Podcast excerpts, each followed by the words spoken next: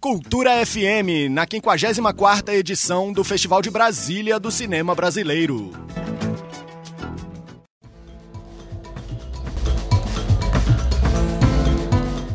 A 54ª edição do Festival de Brasília do Cinema Brasileiro, que segue até a próxima terça-feira, dia 14, de forma virtual, traz quatro longas metragens que retratam a identidade nacional – as produções integram a mostra Memória e Linguagens e estão disponíveis na plataforma gratuita insaei.tv.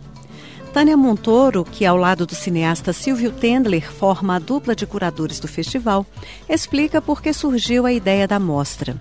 Por que, que nós estamos trabalhando com memória esse ano? Porque a identidade do festival esse ano é o cinema do futuro e o futuro do cinema. Você não pode falar em futuro se você não entender o passado.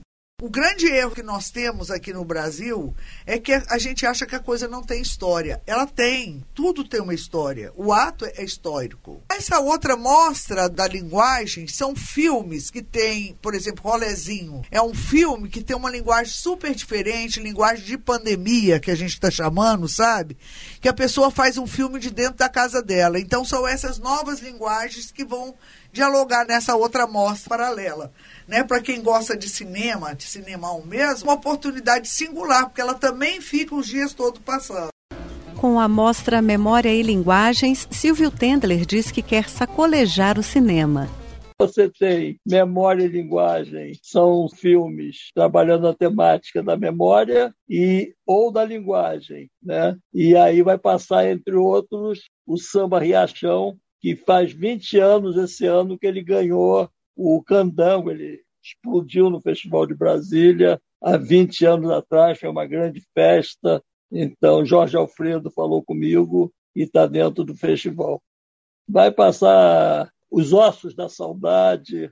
A gente quer sacolejar o cinema reforçando então os quatro longas-metragens que compõem a mostra Memória e Linguagens, uma das atrações da 54ª edição do Festival de Brasília do Cinema Brasileiro, são Rolê História dos Rolezinhos, dirigido por Vladimir Seixas, Os Ossos da Saudade, dirigido por Marcos Pimentel, Procura-se Meteorango Kid, Viva ou Morto, de Marcel Gonet e Daniel Frois, e Samba Riachão, de Jorge Alfredo. Estes filmes estão disponíveis na plataforma gratuita ensaiei.tv.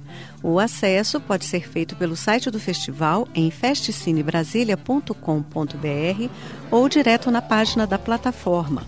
A programação completa e todos os detalhes do festival também estão disponíveis no site festcinebrasilia.com.br e é importante ficar atento aos horários e prazos de exibição dos filmes com colaboração de Nita Queiroz, Flávia Camarano, para Cultura FM.